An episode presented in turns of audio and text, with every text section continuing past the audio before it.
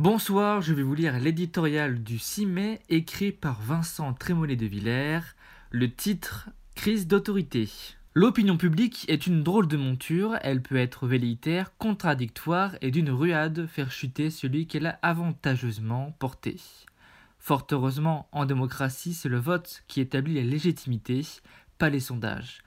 Dans la crise que nous traversons, le chef de l'État, à la différence de ses voisins allemands ou italiens, ne peut, selon les enquêtes d'opinion, s'appuyer sur un assentiment majoritaire. Les embrouillamini successifs, municipales, masques, ont rompu la confiance. Les tentatives désordonnées de rattrapage ont eu l'effet des sables mouvants. Celui qui reste immobile s'enfonce, celui qui bouge s'enfonce aussi.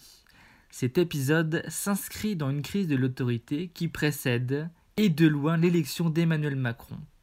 L'autodestruction de la politique a commencé quand elle s'est soumise volontairement aux règles de la compulsion médiatique, de l'émotion, de la langue caoutchouc, Jean-Pierre Lecoff, du vide frénétique et clivant des réseaux sociaux.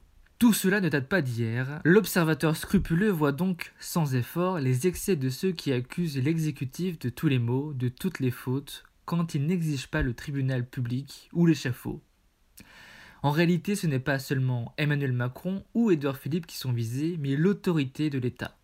Un État affaibli depuis longtemps, impuissant autant que bêtement tatillon, le bouc émissaire idéal d'un fiasco national.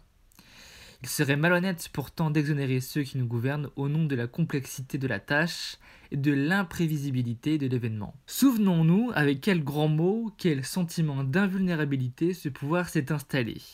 Comme les autres, il promettait la révolution, il voulait tout changer, mais Jupiter, malgré ses 56% de dépenses publiques, a peiné à trouver des masques et des blouses.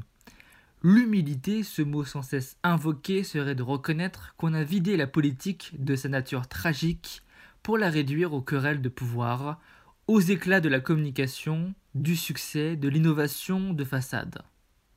On a joué au nouveau monde en négligeant les vertus que nous enseignait l'ancien.